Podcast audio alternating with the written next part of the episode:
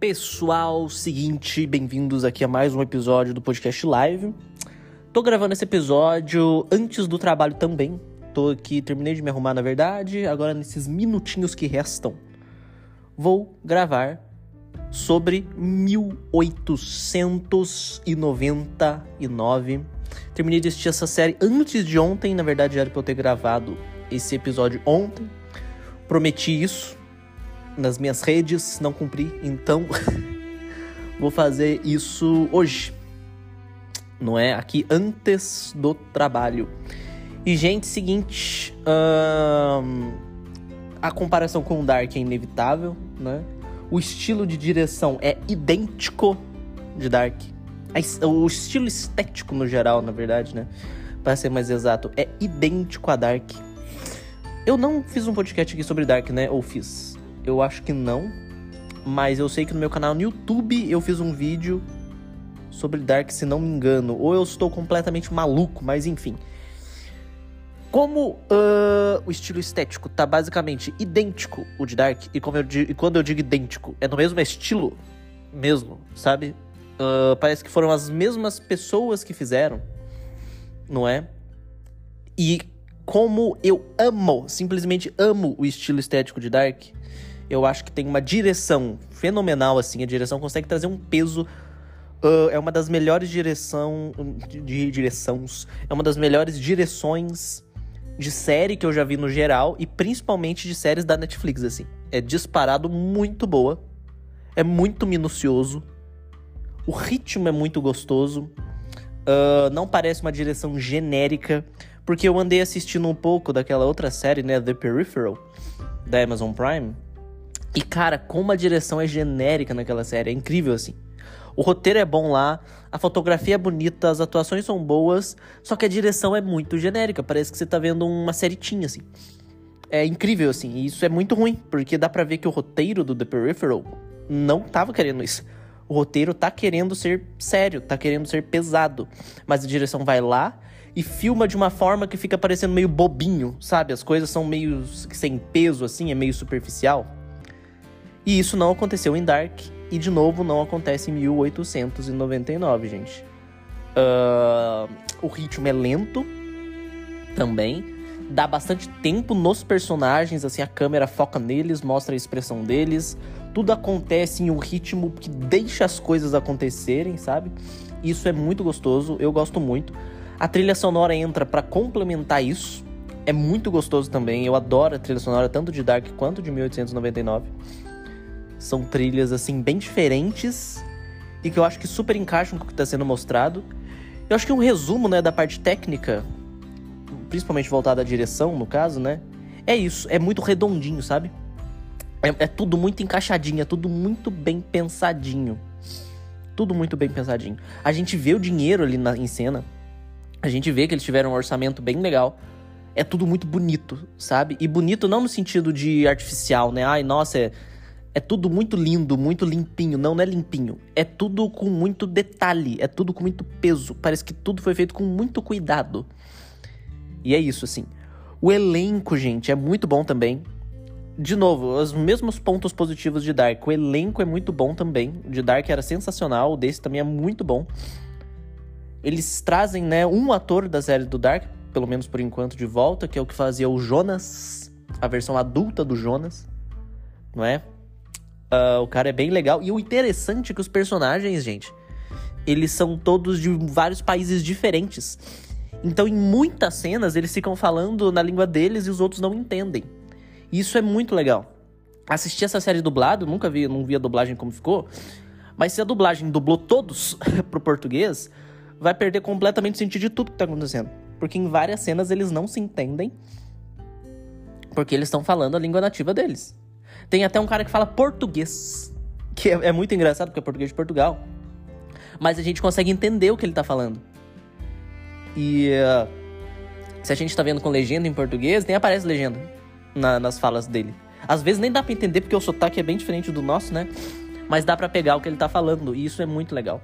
Em relação à história, gente, ela tem aquele mesmo peso de mistério que o Dark tinha, né? Para quem assistiu Dark sabe o que eu tô falando, assim, Dark tem um, um, um peso de mistério que vai até o último episódio da série. Que vai até o último episódio da série. Enquanto Dark lidava com uh, viagem no tempo, né? 1899 lida com. Olha só o que eu vou falar agora aqui é spoiler, tá bom? Recomendo você estar tá ouvindo esse podcast só se você assistiu a série. 1899 lida com realidade criada, realidade virtual, não é? Uma simulação, como eles chamam ali. Porque na verdade o ano não é 1899, o ano na verdade é 2099 e os 1400 e tantos passageiros do navio, não é, que é o Kerberos de 1899, na verdade eles estão dormindo numa nave no espaço em 2099. E isso que eu acabei de falar aqui é a última cena da primeira temporada, essa revelação. E bicho, assim como Dark, eles vão mantendo os mistérios, vão acontecendo coisas que a gente não faz a menor ideia do que significam, assim. Vai mostrando uma coisa, mostra uma outra coisinha ali, um personagem fala uma coisa que você fica. Você assiste e fala, que, que é isso? O que, que tá acontecendo? para no final eles irem conectando tudo isso. E isso é um ponto muito positivo dessas duas séries. Que é que eles conectam tudo, cara. Tudo tem sentido ali, tudo tem algum significado. Eles nunca colocam uma coisa de graça ali. A impressão que dá é que eles realmente já pensam em tudo antes de fazer. Sabe? Antes de começar a filmar, primeiro eles pensam em tudo que vai se encaixar. E não deixam para inventar e tentar amarrar tudo no final, como foi o caso de Lost Nunca assisti Lost, mas eu acompanhei a, a, a gritaria que foi no final, que tipo, parece que eles inventaram uma solução maior nada a ver assim, e ainda largou um monte de coisa sem resposta. Isso não acontece em 1899 e não aconteceu em Dark, pelo menos por enquanto. Pelo menos por enquanto. Eu acho, até agora, né? Até agora que acabou a primeira temporada, Deve ter mais duas, né? Se for igual Dark. E eu amo isso. Adoro séries pequenas, assim, curtas, porque elas acabam quando tem que acabar, sabe? Elas não ficam enrolando. Uh, mas eu tô achando Dark, Dark. Eu tô achando 1899 um pouco menos complicado do que Dark. Porque Dark, bicho, como é, tinha muita viagem no tempo, tinha três, ou às vezes até quatro versões do mesmo personagem. E que um era filho de não sei quem, que era pai de não sei quem, que era mãe, que conheceu não sei quem. Isso confundia muito. Se você não ficava vidrado na televisão prestando atenção em tudo que estava acontecendo, você não entendia nada. Você simplesmente não entendia nada. E era um que viajava pro passado, outro viajava pro futuro, daí o, o, o eu mais velho de não sei quem encontrou o eu mais novo da tia, da mãe, da filha. Era uma loucura, Dark. Era uma loucura, e até por isso que a série fez tanto sucesso, na verdade, né? Porque isso, essa confusão, entre aspas, essa complexidade, eu acho que ela chama atenção.